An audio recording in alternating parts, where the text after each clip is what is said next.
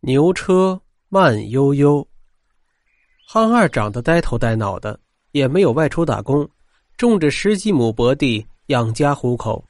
一天上午，憨二赶着牛车到紧靠公路的农田里耕地，车上坐着妻子小杏，这是村里唯一的一辆牛拉大板车。其实不是憨二买不起喝油的铁牛，而是憨二太珍爱这牛车了，他对牛。比对自己都好，一天三顿，先把牛喂饱了，自己才吃。每天半夜都要起来给牛添草料，风雨无阻。不是一家人，不进一家门。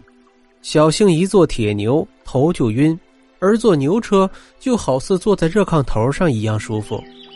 牛车一出村，就不断碰到有轿车开过来。因为这里是临近一处名声很响的旅游景点游客很多。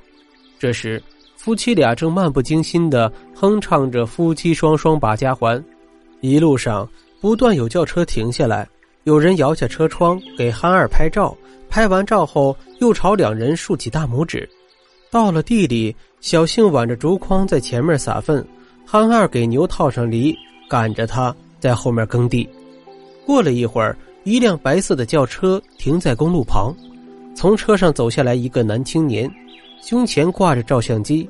那男青年走到憨二面前，欣喜地说：“大哥，我长这么大，还第一次真真切切的看到牛耕地呀！”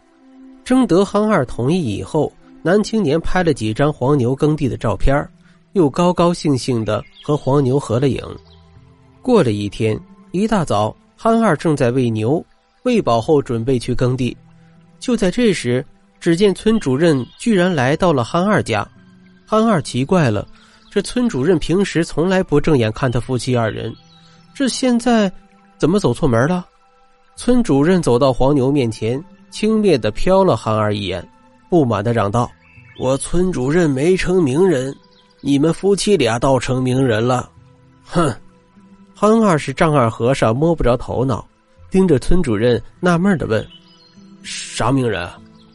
村主任瞪了韩二一眼，盯着黄牛说：“多亏你这头黄牛，让你们夫妻两人成了网红，网友们既感激你俩牛车很慢，夫妻恩爱，又羡慕你们缓慢的生活、无尽的乐趣，网友们都想亲身体验你们这种悠闲平静的生活。”憨二虽然刚三十岁，却用老年机，只能打打电话，从未接触过网络。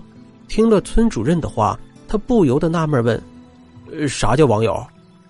村主任瞪着憨二，厌烦的道：“简直就是对牛弹琴。”说完，他话锋一转，严厉的说：“从现在起，不准你再牵牛去地里耕地了。”憨二小声的说道。养牛就是为了拉车呀！再说季节不等人呢，我还有三亩地没耕呢。村主任说：“用用锄头刨。”憨二哭丧着脸说：“我的牛车得罪谁了？”村主任冷笑着说：“哼，告诉你，我村主任想用这头牛，从今天开始，我随时可能会来赶牛。我一来，这牛车就得归我。”你明白吗？憨二一脸的疑惑。你你有辆轿车，赶牛车干什么呀？村主任懒得理憨二，等牛吃饱以后，赶着牛车出了门。早饭以后，夫妻两人各扛着一把锄头朝地里走去，在村东头的柳树下碰见了村主任，他正满面春风的赶着大板车，车上坐着是他那目光呆滞的父亲。他的父亲十年前患上了老年痴呆症，被村主任送进镇上的老年院。十年了，他从未把父亲接回家过个团圆年。村主任这番举动可成了村里的稀罕事几个村干部前车后地的忙着拍照。那头黄牛见了憨二，一边朝他哞哞哞的叫着，一边朝他走来，却冷不防的挨村主任一边。夫妻俩敢怒不敢言。只好含泪匆匆离开，得罪了村主任，后果是很严重的呀。憨二虽然傻，可明白这个道理啊。两个小时以后，村主任又把牛车赶到憨二家。傍晚时，他又把牛车赶了出来，绕着村子转圈。车上依然坐着那目光呆滞的父亲，车前车后依然有那些村干部在为他们拍照。一连十多天，他们都在重复做这件事儿。憨二偶尔在路上碰见他们，老远的绕道而行。好几次，村主任把车赶到憨二家时，车上都有他父亲的大小便。村主任吩咐憨二清洗干净，憨二只能照办。没有黄牛耕地，憨二夫妻俩只能把自己当成黄牛使了，天天用锄头刨地，手上的血泡慢慢变成了老茧。憨二还要一天三顿按时喂牛，不能耽误村主任出车。憨二辛苦了，村主任的目的也终于达到了。网友们在网上看见村主任天天赶着牛车。拉着父亲一起读雁阵、看夕阳，纷纷给他点赞。牛车很慢，孝心无价。嗨，终于名扬四海了，村主任得意洋洋。这天上午，憨二夫妻俩正在刨地，又遇到了上次给他们拍照的那位男青年。征得两人同意以后，又拍了几张两人刨地的相片。男青年疑惑的问：“呃，你们怎么不用黄牛耕地了？”小幸怕憨二说实话惹祸上身，忙抢先答道：“俺们想让黄牛歇一歇。”三天后，一个村干部把牛车赶到憨二家，牛被打得遍体鳞伤。憨二心疼不已，追问是怎么回事起初那村干部不肯说，在憨二再三的央求下，他才说出了事情的真相。原来，憨二夫妻俩刨地的相片被那个年轻人发到网上以后。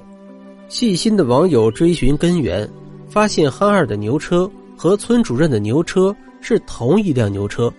村主任在网上说，养牛是为了让腿脚不方便又爱坐牛车的父亲能天天看看山村的景色，愉悦心情。他的牛车是走动的孝心。知情的网友爆料，真相不是这样。其实，村主任的父亲一直住在养老院里。村主任霸占了憨二的牛车，在作秀呢。他到底是村主任还是村霸？网友们强烈要求当地政府对他严查到底。村主任此番作秀，为的是要参加美德标兵的评选。他想在网上炒作一番，增加人气。可他做梦都没有想到，自己却栽在了黄牛身上。